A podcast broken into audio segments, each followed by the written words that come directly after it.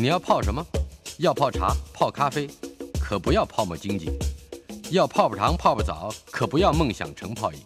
要泡菜、泡饭、泡妞、泡书本，就不要政治人物跟咱们穷泡蘑菇。不管泡什么，张大春和你一起泡新闻。台北 FM 九八点一 News 九八九八新闻台娱乐轰趴单元访问的是影评人以及。呃，我们今天的主题《岛屿江湖》武侠在台湾这个协同策展人，他就是涂祥文。祥文啊，Hello，老师。的这个《岛屿江湖》武侠在台湾，是是在讲过去几十年来重要的武侠片，是不是？对。但是呃，这次其实就是因为呃国家。呃，影视厅文化中心刚在新庄成立嘛，就是一个很漂亮的新的建筑物啊，非常棒。那呃，前一阵子那个总统他们才刚去嘛，是。那呃，这个地方就是呃，对一般观众来说，最重要是它有两个很棒的新的影厅啊。那那个影厅可以说是国家级的哦。对，那个影厅从放映设备到这个这个声音，什么是经过杜笃是杜笃之。先生啊，他们认证过的。那最主要是因为那块地方是一个空间非常好的，因为像即使我们现在到什么微秀影城啊，当然也去看电影。如果隔壁在放蜘蛛人，然后你在看艺术片的时候，你还是会听到嘣嘣，还会听到很震动的声音。是，没错。那这个厅就是它就是一个国家级的一个放映厅，所以它周遭是没有其他的建筑物干扰的，所以它是一个非常标准的放映厅，包括影像。啊，投影的这个、这个、这个、这个规格，还有这个声音的部分，坐席有多少呢？呃，这个大的厅大概有两百上下个位置然后，然后小的另外一个比较小的影厅大概五十几个位置。那它其实比较多是呃，等于是帮影视厅中心做一些像研究啊，跟这些相关的展览为主，倒不是以真的纯商业。呃，盈利为目的的，所以你可能不能在那，不会在那里看到蜘蛛人，不会在那里看到这些电影，并不是做一般的商业放映。哎，对对对，但当然他还是会排节目哦，当然你进去还是要买票，只是它跟一般的戏院的营运就不一样了。那。呃，这个这个中心大概就从去年底到今年初，现在开始哦。那呃，这个这个大展哦，其实它不是只有影展了。这个大展大概就是一个呃，当影视厅中心所有的任务都合在一起的时候，那他们就决定第一个做的这个主题啊，就是这个武侠啊，因为呃，武侠这个类型是我们华人独有的。啊，从文化开始一直往下，应该说从历史开始一直都往下就有的一个类型，不管在呃呃真的叙事的文体或是各种方面都有。那有趣的就是，当他的任务变成影视厅的时候，只有这个类型是影视厅都有的。我们在电影里面看到非常长的这个武侠片的，跟华语电影史几乎并行的历史，其实我们在广播。在电视里面也都看得到很多武侠的痕迹，是，所以这个展览它就是希望，就是当这个呃所有的影视厅的这个这个的任务都集集中到这个中心的时候，用这一个类型变成一个呃跟所有的民众和观众介绍这个中心的任务的开始，那它就是一个很好的一个呃各方面都能够囊括的一个类型。是我我我我们先把要。播放电影的这个内容放到后面啊，嗯，呃呃，除了电影之外，是那么这个影视厅的其他的空间，嗯，是如何提供作为一个展览的功能？它其实就是有一些常设展啊，然后呢，另外还有一些就是像现在，比如说，呃，之前它有一个文学百年的的这个也是相关的活动跟影展，现场就会展出一些相关的文物。那最近。比如说要换武侠了，他们就开始换了，所以到我还没有看到真的配合的，哎，对，等到武侠展开始的时候，大概农历年开始以后，呃，他据我知道，应该会有一些，也是一样，会有一些非常难得的文物，比方说我们刚刚私下在聊的。这个大师胡金铨啊啊，武侠片的大导演，他有一些非常珍贵的文物，其实本来长期就是由影视厅呃文化的这个中心在保存的。那这种时候就是非常好的机会，可以拿出来展览。另外，他们也开始跟这个现在的科技有一些互动，所以现场会有一些剧场啦，还有一些这个互动的一些机制去做跟武侠有关的展示。那据我等一下有演出吗？你的意思是说有有有，但是对对对，是一个这个呃呃，应该是一个小型的现场的一个演出。嗯呃，这个细节我我不是那么清楚，但是我知道在我们的这个影展的这个这个大展的手册里面有特别介绍活动哦，里面有好像是需要报名的，大家可以去查一下，有相关的这个演出。那另外现场应该也会有一些装置啦。啊，比方说大家很熟悉的，呃，这个武侠片会有的一些场景啦，或是客栈啦，啊，这种相关的，反正现在大家很喜欢打卡嘛，去看看电影，顺便打打卡，还蛮有趣的。置身在一个哎拟真的一个历史场景里面，但嗯但是主要是要让我的同温层给我赞一赞，对对，对不对？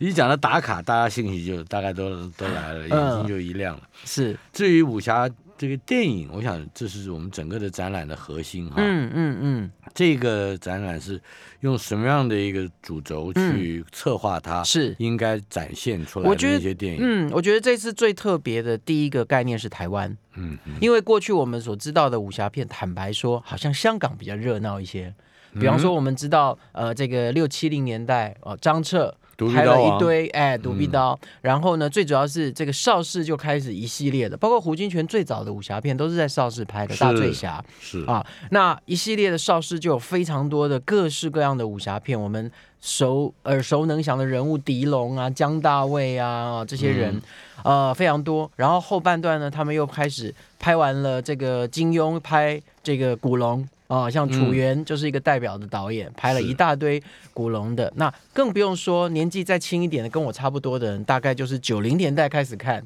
武侠片。哎，比如说我那个时候就完完的被完全被林青霞演东方不败给中招，嗯 就是没想到那个《笑傲江湖》一个这么正经的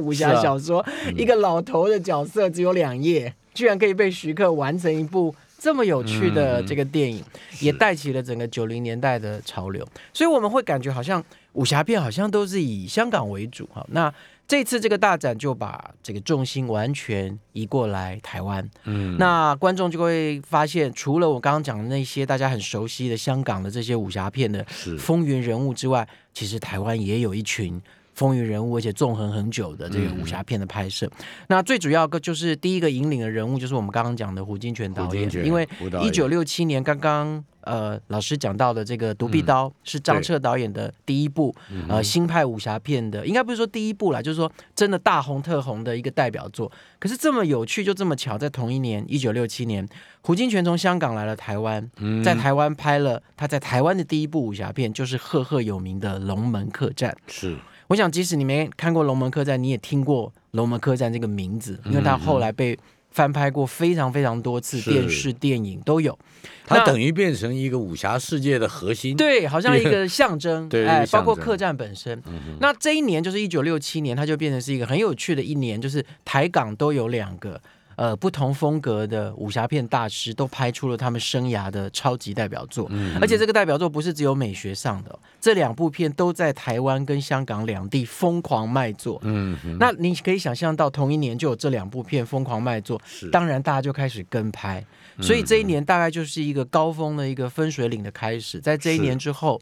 呃，港台两地就一大堆人开始一直拍好像我据说有一年拍到四百部。这个我不敢确定，但是非常多，就是接下来延续了差不多将近十几年，一直到八零年代初，武侠片都是在港台一个不断持续被创作的一个类型。嗯，那但是因为，比方说，为什么现在我们看到的都是香港，就是因为邵氏是一个大片场，它的保存自己的这个影片保存的非常完善，所以我们现在很容易到路边任何的 DVD 店，或者是说一些书店，甚至在网络上，你可以买到很多邵氏的这个武侠片。嗯，可是台湾的就难了，因为台湾啊。其实那个时候没有保存的概念，所以非常多呃这个六七八零年代的这个武侠片，其实拍了一堆，但是你现在能在市面上找到的非常有限，可能你最多找到的就是胡金铨导演的，因为他的是最经典的，是，所以有很多人保存他，并且有很多他的徒子徒孙跟嗯国家影视东西帮他数位修复。是。但是其他的呢，我们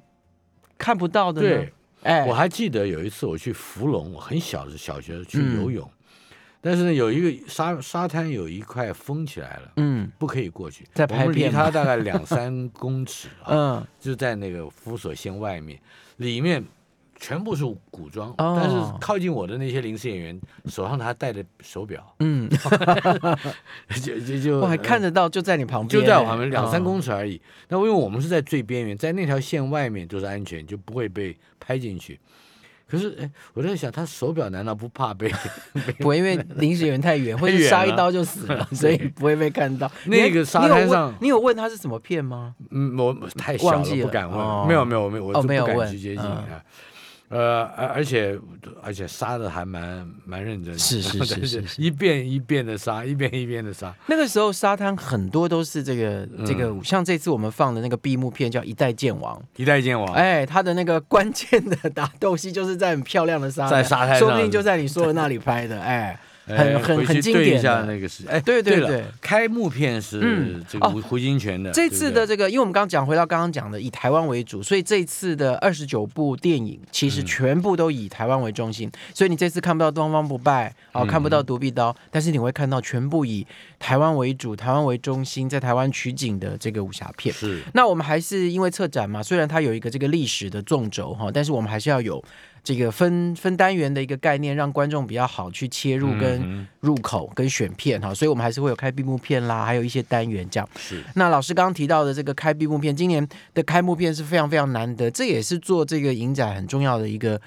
开端，就是呃这个呃国家电影中心跟这个林俊杰导演啊合作了一个呃非常难得的一个纪录片，叫做《大侠胡金铨》。嗯简单的说，就是请林俊杰导演给他这个任务啊，让他去拍胡金铨。嗯那这个林俊杰导演不负众望，他花了四年，花了非常长的时间，然后拍了这个这个片子哈，他简直是投入所有的心思。这个片呢，他最后拍成了上下两集嗯。啊，长达将近四小时。哦。因为他说胡金铨导演的所有的东西实在太丰富了，两个小时内是说不完的啊，嗯所以呃，他分了上下两集。那上集主要是讲胡导演的美学，所以呃，里面有所有跟胡导演合作过的演员、幕后工作人员，甚至被他深深影响的徒弟们，包括嗯。徐克、吴宇森啊，然后我们熟悉的像焦雄平老师、黄建业老师这些人，都在电影里面用他们各自的角度去讲他们所熟识的胡金铨，以及这几部胡金铨的经典武侠片是怎么拍成的。是甚至里面这个林杰导演还找了这个，因为胡金铨导演很大一个特色是他有非常多的这个创作的来源是来自京剧，他甚至去找了这个京剧的这种这种。拳脚师傅、嗯。去模拟当年如何用弹簧床 去跳，然后去塑造出我们现在看好像用特效才做得出来的很多这个非常惊人飞檐走壁的动作，哎嗯的动作场面，其实他就是靠弹簧床跟摄影机和剪接来骗人，哎嗯，但是这个胡导演就把这一套手法就独树一帜的做的非常的精彩。那这个电影的上半部就是在告诉大家这个美学的部分，嗯。下半部就回来讲这个人。因为大家啊只知道他非常的厉害，拍很多武侠片，有非常深厚的美术、历史、电影的这些底子，但是大家嗯不知道他的一生其实颠沛流离。他从北京来到香港，在香港完了又来到台湾，台湾完了最后又去美国。然后他的这个拍摄电影的这个路，其实也不像大家想象的这么顺利的。嗯虽然曾经在坎城影展发光发热，可是武侠片不是一个一直一直都很热的一个类型，所以他后来就有点郁郁寡欢。他然后一直到他后来过世这样子。他在过世之前，武侠小武侠电影比较没落，嗯。呃，的之后，他还不断的第一个想要拍比较大的片子，对第，二个是比较他想要拍动画片，是张宇竹海呃，还有嗯。对张宇竹海，呃，还有他甚至还写了小说，对在他真的是全能非常全能的一个导演那个，叫做我记得那个小说叫《唐讨马》，好像还找得到，嗯找得到，在唐当在当代杂志不会没有嘛。另外还我还记得他是他是为了做研究，嗯他是他是老舍的专家，啊，呃，因为老舍是京味儿小说的代表人物，嗯而他有对京味儿这个事情的掌握，是是是，恐怕也是这个在当世无两。没，错，所以呃，他他还等于有有一个几乎像像是学者一样的是身份，是是。这个下集就是在讲他这样的为人嗯跟做工，就是说，我觉得最有趣的是，或者说现在看最难得的是，我们现在电影很多东西都变得很方便了，嗯，以以这个是拍摄数位化啊，很多事情没关系，绿幕一 key 我们做一做再来改啊。但是在那个时候，你就会看到什么叫做在胡金铨导演的手上是纯手工的年代，嗯，对，所有的东西、一针一线，一个一个头冠，一个衣服，一张纸啊，然后里面的包括我们刚这个是这个是我们看得到的，嗯看不到的，包括我刚刚讲的每一个动作跟每一个镜头怎么拼贴出来，怎么抽格。我们知道它最有名的就是。电影本来是胶卷嘛，现在是数位的，以前是胶卷，胶卷就是一秒二十四格，二十四格，然后它为了要让那个动作看起来更快，超过你的眼睛，它就抽格，比如说十四格变成十呃二十四格变成十六格，嗯，甚至十二格，甚至八格。那一一个键过去本来是二十四格的，嗯，抽掉了以后，你就会觉得哇，那个键怎么飞得比 平常的快？这就是胡导演的魔术。是那他就会在呃场面调度、在剪接这些电影最基本的元素上面想尽办法，做到那个六零年代、七零年代、八零年代嗯，根本做不到，眼睛就是现在的这个科技才做得到的。那个时候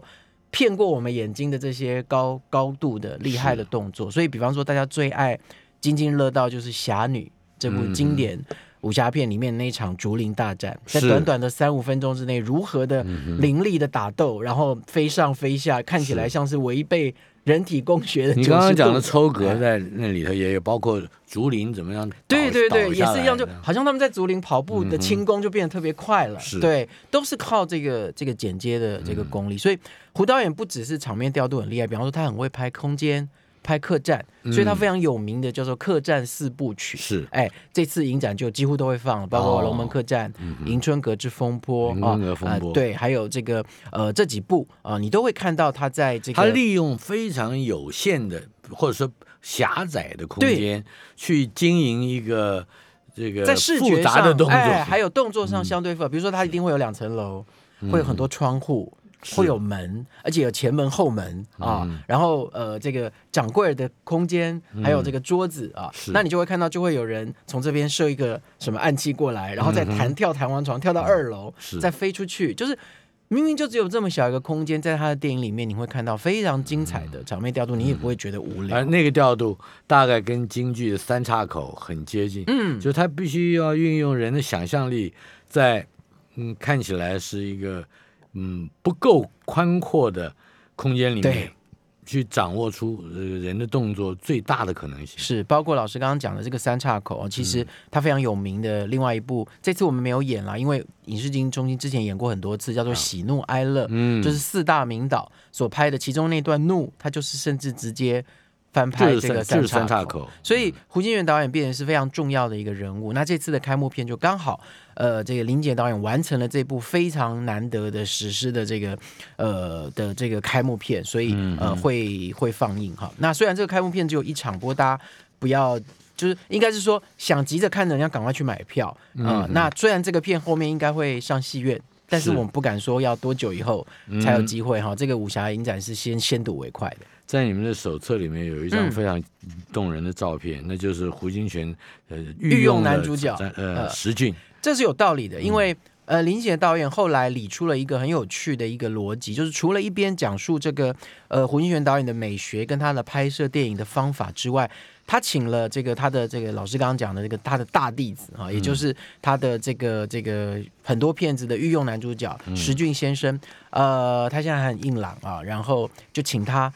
带着剧组走回当年胡导演拍哦戏，拍摄的现场，所以，比如说又回到了火焰山、啊，嗯回到了那些拍龙门客栈，哎，拍这个呃呃呃这个当年的这个场景，侠女啊，拍侠女嗯。对的那个竹林，那个石在电影里面大家会看到那个石叔真的是走到那里，还指说，哎，大概是这个竹林大概拿照片来对哎照原来的。位置，呃，然后你就会看到他那个表情，那是对他来说是几十年前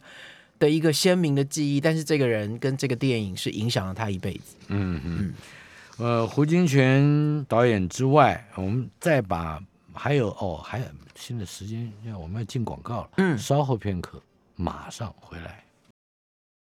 娱乐轰趴访问的是影评人涂祥文，他也是岛屿江湖武侠在台湾协同策展人。呃，我们刚才嗯，讲到开幕片，我们对先讲个闭幕片吧。好啊，闭幕片就是我刚刚刚才说的《一代剑王》，对，这个也很有趣。郭南红的电影，哎，郭南红导演应该是在台湾拍了非常多大量的武侠跟功夫片的一位商业片的导演。那同样的哈，就是呃，他可能没有像胡金铨导演在美学的地位上面开创了那么多东西，所以可能大家比较稍微忽略他。过去其实包括高雄电影馆跟国家影视厅中心也都有帮他做过一些专题哈。那《一代剑王》是他非常经典的一个传统的武侠片。为什么特别讲传统？因为他后来拍了很多各种奇怪的武侠片跟功夫片，什么少林寺十八铜人、十八铜人，哎，后面很多不同的派别的这个功夫片跟武侠片，其实是他开创的。不过他当年最早的时候，他就拍了一个非常标准传统的武侠片。为什么一直强调传统？他就是在讲一个为父母报仇 这样的一个剑客。然后这个剑客在电影里面呢，又同时爱上了仇人的女儿啊。然后呢，这个剑客呢，又要被其他的剑客来挑战他的天下第一的他是第一代剑王。哎，所以就是所有的你可以想到武侠片最。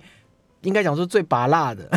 跟最经典的主题 都在这部片里面被呈现了。而且这一代剑王的男主角，我非常喜欢，他是我小时候最崇拜的偶像之一。因为他的父亲，呃，这这位演员叫田鹏，田鹏，他的父亲叫田鹤清，跟我父亲是一起打网球的朋友。哦，是，所以我从小就跟田鹏的爸爸混。但是就是不认识田鹏，嗯，一直觉得很遗憾。这次我们有好多田鹏的作品啊，因为这个一代剑王很有趣，是这次我们为什么把它放成闭幕片，是因为呃影视中心中心终于数位修复了这部作品，所以这个是完整的数位修复版的第一次的世界首映会在这个影展。那有趣的是，我们也是在这次的影展的策展跟研究的过程中才发现。田鹏当年演了这个一代剑王，大受欢迎。这个一代剑王叫做蔡颖杰，就是戏里的这个角色。是是是。结果这个蔡颖杰一红了以后呢，其实当年早就有流行这种 IP 的概念，就是蔡颖杰红了以后，没想到后面有另外两个导演拍武侠片的时候，也请田鹏来演一下蔡颖杰，象征成武林的那种最完美形象的侠客的人物。所以蔡颖杰就延伸到后面有另外两部片。好，那这次我们的影展就会一次播这三部片，我们把它叫做。一代剑王三部曲。哦，三部都有。哎，所以我们会在这个三部曲里面呢，呃，一口气看到三部都有蔡颖杰的这个故事，嗯，然后都是由田鹏演的。但是由截然不同的三个导演啊所指导。那我们刚刚讲的一代剑王是郭南红啊，另外呢，第二部呢是叫武林龙虎斗哈，一样是他跟这个呃上官灵凤。然后第三部呢叫做十万金山。那特别有讲这个十万金山哈，其实我特别喜欢这个十万金山。这个十万金山是由丁善喜拍的。有一些资深一点的影迷可能听过这位大导演，就是过去非常有名，他最会拍的就是军教片，是啊，爱国志士。丁善喜，哎，对，都拍这种电影。可是你没想到。他拍过武侠片，而且拍的很好啊！这个《十万金山》里面也有这个一代剑王，但是到了《十万金山》的时候，这个一代剑王的腹背受敌又更加的复杂哦。哎，会有年轻的侠客来挑战他啊，然后会有好几个女的同时在爱他啊，那就会有更复杂的情感线跟这个武林的剑王的这个争斗啊。所以田鹏等于发展出了一个以蔡颖杰，也就是角色为核心的。的系列一个一个历史世界是吧？哎，对，有一点这样。那其实本来武侠片就常这样的，比方说大家最熟悉的楚留香，嗯呃，就是古龙的这个楚留香。那当时这个楚留香在呃引这个这个港剧来台湾以后大受欢迎，然后呃那个时候家家户户那时候我也好小，可是我们全家还有所有的亲戚朋友。我记得是礼拜天晚上都不出门，是全部人都在家里看楚留香。那个楚留香的轰动的程度，其实也是像老师刚刚提到的，一红了。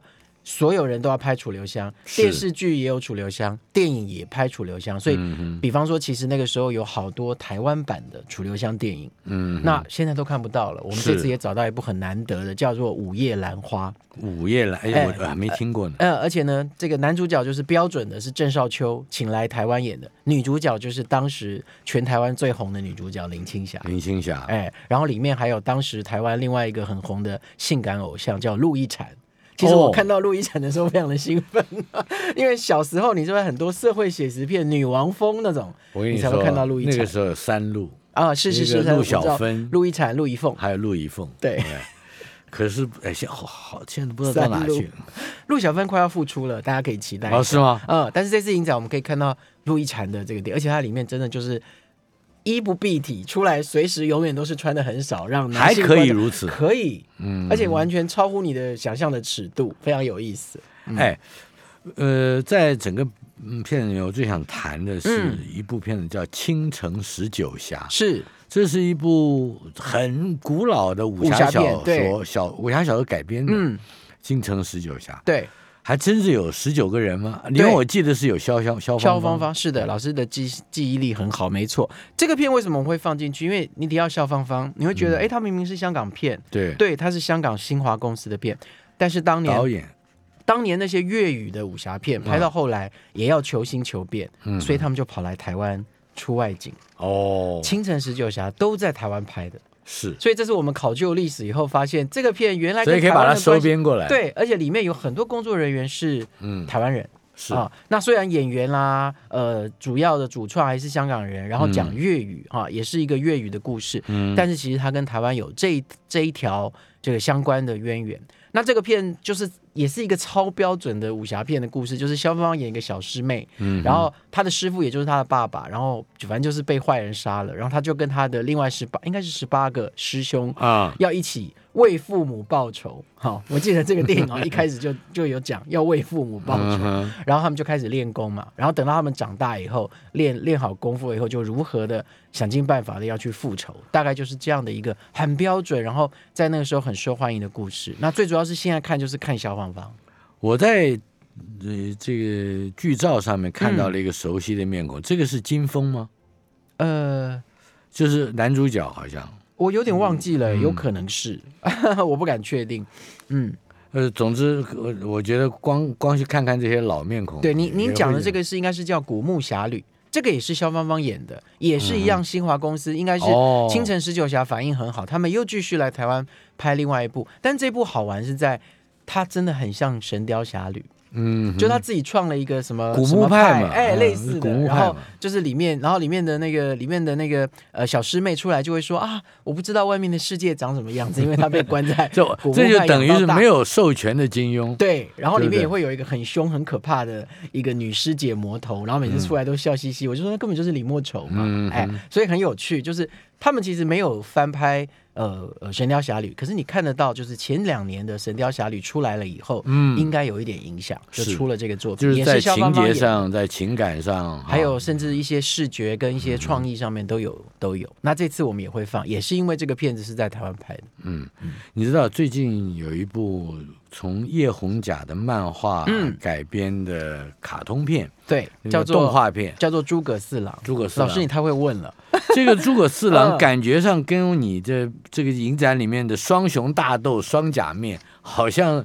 异曲同工。你太会问了，这次影展也有演呃这个诸葛四郎呃这个英雄的英雄，其实嗯我们就是。因为我们演了双雄大斗双甲所以我们也演那个诸葛四郎。虽然很快的诸葛四郎就要上映了，呃，这个片子很有趣，就是大家都知道这个漫画，刚刚您提到叶红甲对这个漫画，它在嗯六零年代就出来了，非常有名的嗯一个漫画。那当年呢，这也是我们这一次在做这个影展的时候去考究的功夫，发现当年有一个台语片。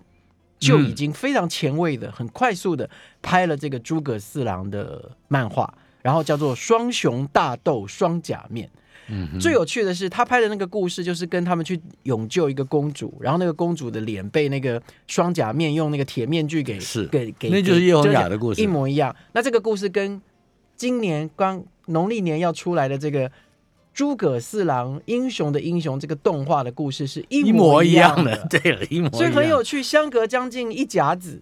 我们看到的是一个台语版的，啊。啊、有点戏曲风的，然后里面像歌仔戏的演员啦、啊这些人，然后呢演一个这个，那当然打斗就是花拳绣腿了。嗯。可是你会看到那个诸葛四郎的造型，到现在为止一样，头都一定要包两个两个包包，两个髻，对。然后你会看，在这次影展，你可以同时看到台语版，嗯。你又可以同时看到最新的用动画做的，也是打得虎虎生风的诸葛四郎。所以我们要提醒我们的听友，不只是要看那部老的《双雄大斗双甲面》，还得去看看最新的对，动动画处理的，其实漫画处理包括你刚刚提到的送票的素还真，啊，其实到呃大概这个千禧年之后，因为拍武侠片劳民伤财，所以比较难拍。嗯，那你可以看到，其实除了这个对岸还会有一些合拍的武侠片之外，台湾就很少了。所以，比方说比较新的片，我们只能放《卧虎藏龙》啊，放这个《刺客聂隐娘》，大家没有看的还是可以来看。另外就流到了布袋戏、布袋戏动画里面了。你不会觉得苏兰珍演技好不好的问题，嗯没有这个问题，对不对？那我们这次也会演这个呃更早一点的这个电影的布袋戏，就是这个呃《盛世传说哦，盛世传》，说它也是数位修复的版本。不得了，我看你这个影展可能是今年最最轰动的影展 啊！如果你有兴趣的话，真的有很多东西可以看。我们稍后片刻回来，我一定要跟你谈一谈一部片子，叫《三凤正武林》。好，台北 FM 九八点一 News 九八九八新闻台，今天进行的单元娱乐轰趴和图像文简直讲不完，那怎么办？我们下个小时也拿来讲好了。呃，岛屿江湖武侠在台湾是。这影视厅的这个特展，嗯。这个呃影展可不小啊，嗯，居然还请得到三凤正武林这部片，子，只有老师会问这个片，真的吗？真的，因为这个是台语片，所以一般的观众比较不会特别有兴趣。但是其实现在回来看这种，你看它的年代是一九六六八年，你现在回来看这么久以前的这台片，它很有意思。这个片是黑白的哦，但是它的故事其实、其实故事还蛮好看的。它故事就讲说有三个三个姐妹，嗯。然后呢就是小时候就是一样父母被杀，所以他们电影一出来也是马上就要为父母报报仇。反正那个年代所有的武侠片出来就要为父母报仇。是。然后他们呢就各自流流散去学武功，因为长大了以后要、要为父母报仇，然后就流落流落各方这样子，故事都是这样写的。嗯，然后长大了以后，他们就同样要去找同一个仇人。那杨丽花演大姐。啊，嗯另外两位呃妹妹呢是柳青跟金梅，刚刚我们私下还在聊，他们是那个年代都是最台语片的大明星，嗯还有歌仔戏的大明星。对，那杨丽花最有名就是扮小生嘛。对，那你知道武侠片里面所有的女侠，只要学成功夫出去闯荡江湖，都要大部分或者有一半的都要扮成女扮男装，哎女扮男装，而且只只有片子里的人都看不出来，对，只有观众看得出来。所以这个电影里面有趣就在杨丽花就扮成了男侠，嗯女扮男装。然后呢，她们三个姐妹长大了，不知道彼此的存，就嗯知道要找彼此的姐妹，但是已经不认得对方了。所以他们就遇到了杨丽花，帮他们仗义行侠。但是杨丽花的外表是男的，嗯男生所以两个妹妹就爱上了这个、嗯。这个姐姐。爱。上了自己的大姐。姐，对，然后还要争风吃醋，嗯。然后争风吃醋之外，又要让对方说啊，你跟他在一起比较好，你跟他在一起比较好，很有趣。所以在电影里面有武侠片该有的这个这个情节，还有花田错，哎，然后还有这种戏曲里面会有的这个部分。那更有趣是我们隔了这么多年来看，就更有趣味，因为所有人都知道杨丽花的地位，她现在是国宝级的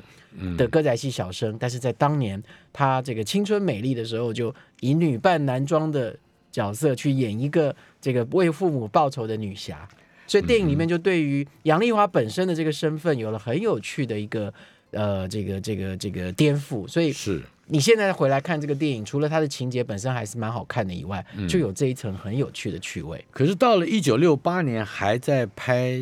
那时候《梁祝》都出来好几年了，所以他其实那那个时候还在拍那个时候其实是一，个交错的年代，就是都有。像比方我们刚刚提到的《龙门客栈》已经是彩色的了，全彩的，很漂亮，在一九六七年。所以其实这个这个这个片子，它刚好在差不多时间的交界。但是因为我们知道台语片拍了一些武侠片，可是现在台语片可以留下来的片目非常非常少，就是说我们还可以看到完整的片的非常少。所以这次我们看到已经算是最完整的，就是一个三凤正武林跟一个双雄大斗双甲面，是那个时候的台语片。这个不能错过啊、是真的喜欢电影的观众我我相信一定也有人想要看看，在已经转成彩色片之后，嗯，呃，而且对类型发展上有决有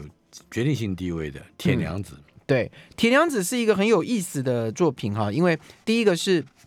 它是比较少数完全以女性为为主要角色的一个武侠片对，扮了男装吧？哎、也有，它里面也是该有的都有啊。然后有趣的是，我们会讲到他这个导演，他导演叫宋存寿，是，后来拍一些学生片，对，宋存寿拍了很多文艺片，林青霞就是他发掘的吗，是是是，那个林青霞演的最早的窗外的版本就是宋导演拍。另外，他最有名的电影就是像《母亲三十岁》，嗯还有这个《破晓时分》。所以他的电影的专长是文艺片，是没有人想到他拍过武侠片，哎，就拍了这个一百零一部，就是这个《铁娘子》。是，那那个时候呢，在联邦影业的支持之下，他拍了这个片。那那时候联邦影业那个时候的影业都有这个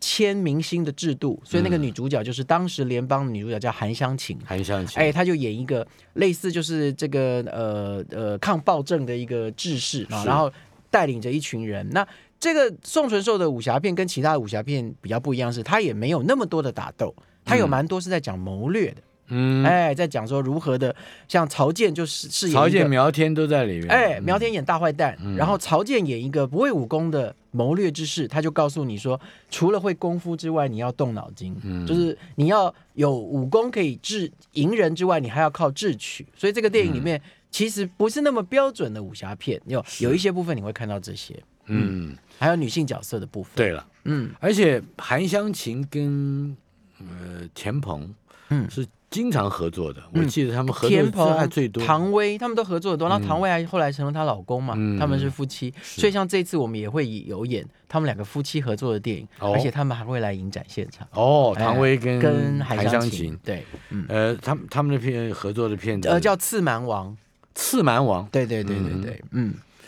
呃，可以稍稍介绍一下，也是很有趣，就是也是在呃讲述说，呃，在那个时候哈，那呃要这个宋朝要反，呃呃，只要抗这个金抗金啊，然后呃，所以就会有一些民间志士们，大家就要合作去取这个金金金国的这个这个首领的这个头脑啊。那这个呃刚刚讲的唐威就演一个看起来吊儿郎当的一个一个侠客。然后呢，大家就说我们要招兵买马，请你帮忙。结果他就非常非常这个没有水准的，直接就说啊，那我要娶这个这个女人，就是呃来拜托他呃做这件事的那个女人。他说，如果我完成了这件刺蛮王的工作，你就要嫁给我。所以。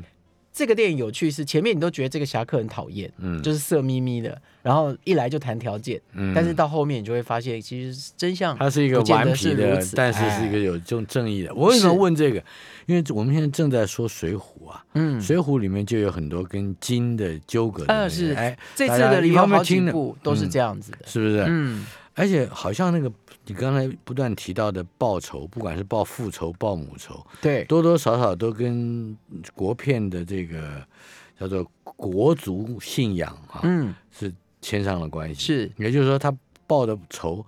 其实看起来在电影里面是父亲、母亲的师傅的仇，其实就是他的包包括象征性的，他的这个宗种种族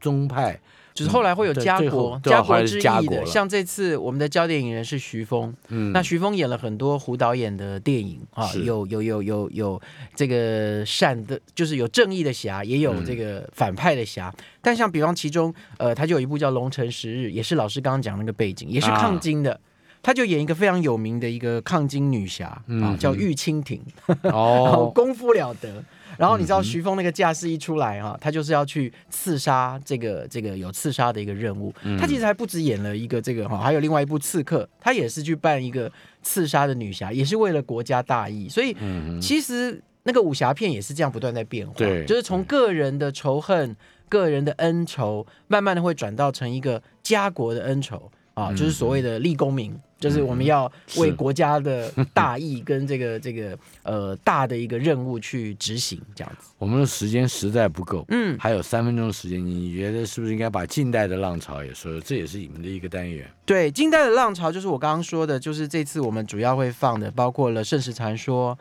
卧虎藏龙》《刺客聂隐娘》，还有就是这个诸葛四郎英雄的英雄。嗯。不过我觉得比较难得的是，利用这最后的几分钟哦，在这个呃。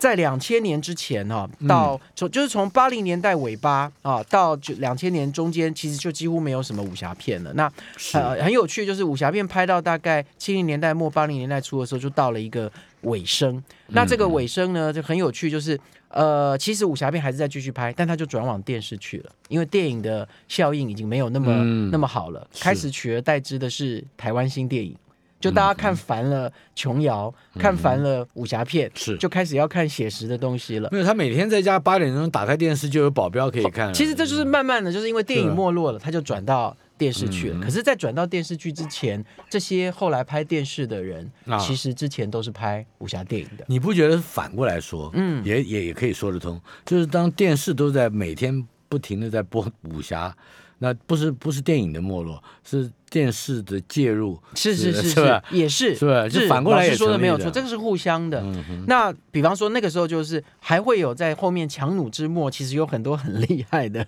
商业武侠片，啊我们都只闻其名，从来没看过。这次就有很多，比方说去年金马奖的这个终身成就奖得主蔡阳明、嗯拍了一个很厉害的武侠片，叫《大地飞鹰》，大地飞鹰，我都大地大力推荐这部片。我有印象的，这个真的很红，在当年。然后是最难得的是，这个电影的背景是沙漠。嗯，那你想看那个时候不能去中国，对，不能去中国取景，怎么拍沙漠？你就知道当时台湾的电影工业多厉害。他利用摄影棚嗯跟这个台湾既有的场景交错的呈现，嗯还真的拍出了一个有模有样，就是沙漠骗人的一个沙漠。但是从视觉上，其实啊它就是在建立一个沙漠的环境，然后一个侠客到了沙漠去，然后陌生的环境去面对那个沙漠的一切的挑战。沙漠哎，有一部《大漠英雄传》是我呃